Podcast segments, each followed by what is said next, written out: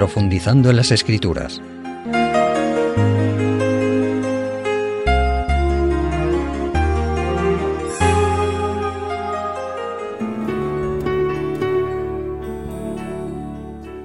Estimados amigos oyentes, hoy en nuestra reflexión bíblica vamos a realzar una vez más la grandeza del perdón, el perdón auténtico y verdadero.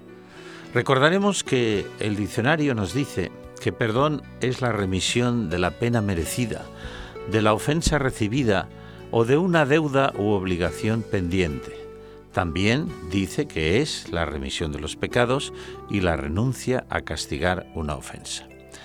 De esta definición se desprende que el perdón es imprescindible en las relaciones humanas para que haya armonía y paz. El perdón es la antítesis, lo opuesto a la venganza y a la violencia, tan tristemente comunes en nuestra sociedad, en el hogar y en las relaciones entre naciones. La Biblia define a Dios como la esencia del amor, la esencia de la misericordia y del perdón. Lo recordamos leyendo el texto de Éxodo 34:6, donde nos dice que el gran profeta Moisés hizo esta declaración: Yahvé, Yahvé, fuerte, misericordioso y piadoso, tardo para la ira y grande en misericordia y verdad. Estas virtudes las demostró Dios ampliamente con el antiguo pueblo de Israel, como nos lo indica el Antiguo Testamento.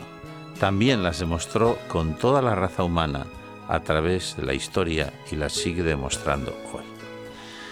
En un texto importante que hallamos en el libro del profeta Miqueas, en el capítulo 7 y versículos 18 y 19, se nos habla del amplio perdón divino hacia el pecador. Vamos a leerlo. ¿Qué Dios como tú, que perdona la maldad y olvida el pecado del remanente de su heredad, no retuvo para siempre su enojo, porque se deleita en misericordia. Él volverá a tener misericordia de nosotros, sepultará nuestras iniquidades y las echará en lo profundo de la mar, allí echará todos nuestros pecados. Es un texto importante. Ese texto muestra que Dios estaba dispuesto a perdonar a Israel. Sin duda, si Israel se arrepentía, como leeremos en el siguiente texto. Pero hay frases ahí realmente muy gráficas. El echar los pecados o las ofensas o las maldades del hombre a lo más profundo de la mar, como además dice otro texto, no me acordaré jamás, demuestra que Dios hace aquello que dice borrón y cuenta nueva. Esta es la forma de perdonar de Dios. Tristemente, no es la forma de perdonar del hombre. Por eso hay un llamado hermoso al pueblo de Israel que hallamos en el libro de Isaías, en el capítulo 1, y en los versículos 18 y 19, y dice, Venid luego, dice Yahvé, y estemos a cuenta. Si vuestros pecados fueren como la grana, como la nieve serán emblanquecidos. Si fueren rojos como el carmesí, vendrán a ser como blanca lana. Si quisiereis y oyereis, comeréis el bien de la tierra. También ese texto es muy gráfico habla de nieve, habla de lana blanca, habla de que si los pecados fueren como la granada, fueren rojos como el carmesí, Dios los blanqueará, Dios los lavará. ¿Con qué? Con la sangre de Cristo, si le aceptamos como Salvador personal y nos arrepentimos de nuestros pecados. Por eso el texto comienza diciendo, venga, vamos a hablar, vamos a dialogar, vamos a ver cómo arreglamos esta situación. Es una alusión, sin duda, al reconocimiento de la falta por parte del hombre, por parte del pueblo de Israel, sin duda al arrepentimiento. Y como hemos leído también en otras ocasiones, puesto que este es un tema muy importante en la Biblia y no será tampoco la última vez que de una forma u otra lo tratemos, vamos a recordar el texto de Hechos capítulo 2 versículos del 36 al 38. Dice, sepa pues ciertísimamente toda la casa de Israel, que a este Jesús a quien vosotros crucificasteis, Dios le ha hecho Señor y Cristo. Al oír esto, se compungieron de corazón y dijeron a Pedro y a los otros apóstoles, varones hermanos, ¿qué haremos? Pedro les dice, arrepentíos y bautícese cada uno de vosotros en el nombre de Jesucristo para perdón de los pecados y recibiréis el don del Espíritu Santo. El apóstol Pedro en el día de Pentecostés declaró que el pecado que habían cometido era grave. Habían matado a Cristo, habían pedido su crucifixión ellos reconocieron la gravedad de su falta y por eso dijeron, ¿qué haremos? Y la respuesta es, arrepentíos.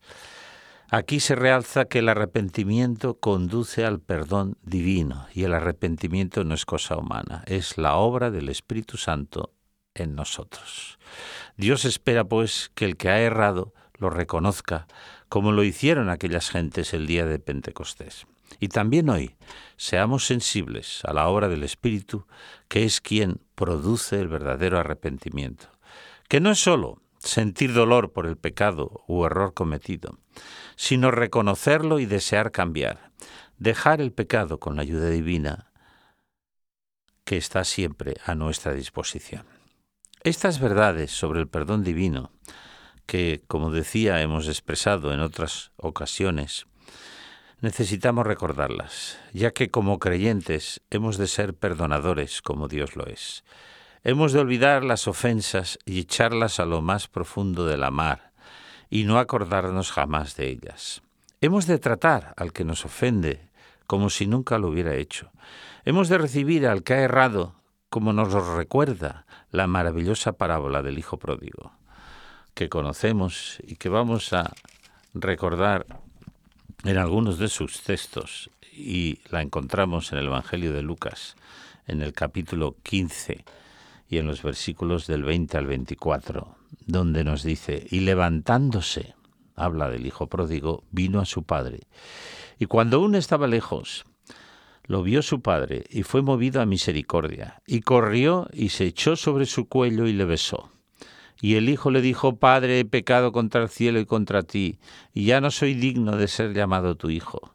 Pero el padre dijo a sus siervos, Sacad el mejor vestido y vestidle, y poned un anillo en su mano, y calzado en sus pies, y traed el becerro gordo, y matadlo, y comamos y hagamos fiesta, porque este mi hijo muerto era y ha revivido, se había perdido y es hallado. Y comenzaron a regocijarse. Aquí el padre de la parábola, que representa a Dios, recibe al pecador arrepentido con los brazos abiertos. Es más, como hemos leído, estaba esperando cada día su regreso. Se echó sobre su cuello y organizó un banquete en su honor. No le recriminó lo que había hecho, ni que hubiera malgastado parte de la herencia ya que sintió un gozo inmenso por su regreso y le perdonó tan ampliamente que ordenó que le vistieran con el mejor vestido. Que le pongan un anillo en su mano y calzado, indicó, pues el hijo pródigo había estado cuidando cerdos, y su presencia, que era sin duda lamentable, no retrajo al padre de abrazarlo y tratarlo como si no hubiera pecado ni cometido error alguno.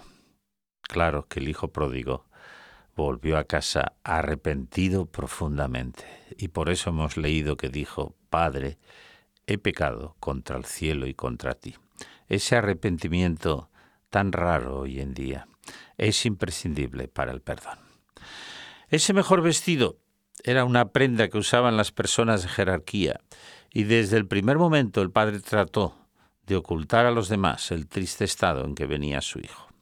El anillo que ordenó ponerle demuestra que para el padre el hijo seguía siendo eso, su hijo en mayúsculas, y no se avergonzaba de él, sino al contrario, ya que lo recibía como un auténtico miembro de la familia. Yo me pregunto, ¿es así como perdonamos? Pues este es el modelo a seguir, pidiendo a Dios que nos ayude a perdonar como Dios perdona, pues si no lo hacemos, Dios tampoco nos podrá perdonar como se expresa en el Padre nuestro. Perdónanos así como nosotros perdonamos. El versículo 24 ya leído resulta, amigos oyentes, realmente impresionante. Mi hijo que estaba muerto, al que lo daba por desaparecido, está conmigo, ha revivido. Esto es un milagro. Hay que celebrarlo por todo lo alto. un ejemplo expreso para casos parecidos o semejantes que se dan hoy a veces en los hogares y en la sociedad. Tristemente, como decíamos, no es así como actuamos los seres humanos. Recuerdo que un día hace años, paseando, encontramos un escrito que alguien había colocado en la entrada de una iglesita católica pequeña en un lugar lejano de aquí. Y en aquel escrito la persona que lo hizo pedía a Dios las peores maldiciones para alguien que sin duda le había hecho mucho daño y decía así, que cuando coja el coche se estrelle y se mate, y si no se mata, que quede parapléjico para toda la vida, que todo le vaya mal, y que si sigue viviendo sea un desgraciado. En fin, terrible y horroroso. Eso pidió alguien a Dios, a su manera. Afortunadamente Dios no le respondió como pedía, de esto estoy seguro, pues Dios, como hemos visto, es misericordioso y clemente. No obstante, amigos oyentes, hay que reconocer que hay veces que perdonar no es fácil.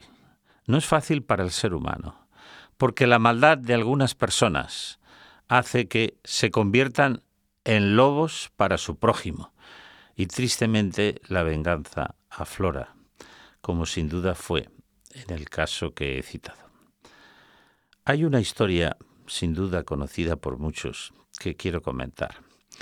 En la guerra del Vietnam, los bombarderos alcanzaron a una niña de nueve años llamada Kim, que apareció en Internet, desnudita por la carretera, y fue afectada por el napalm. Su piel ardía mientras corría, ya que su ropa fue consumida por el fuego. Este triste hecho sucedió el 8 de junio de 1972 en la aldea de Trang Bai. Afortunadamente para aquella niñita, un fotógrafo de guerra la llevó al hospital donde estuvo ingresada 14 meses, recuperándose de sus quemaduras que eran gravísimas. Necesitó siete operaciones y 14 años de terapia para volver a una situación bastante aceptable, a pesar de las secuelas que siempre le quedaron. En 1982, Kim había ingresado en la Facultad de Medicina de Saigón y se sentía ya feliz. Pero al enterarse el gobierno de la nación, que Kim era la niña de la foto, que se había hecho famosa, fueron a buscarla y la utilizaron como símbolo. Ella suplicó que le permitieran estudiar, pero se lo prohibieron. A sus 19 años vivía sin esperanza y deseaba morir. No obstante, cuatro años más tarde, en 1986, consiguió que le permitieran estudiar, y entonces el gobierno coreano la envió a Cuba.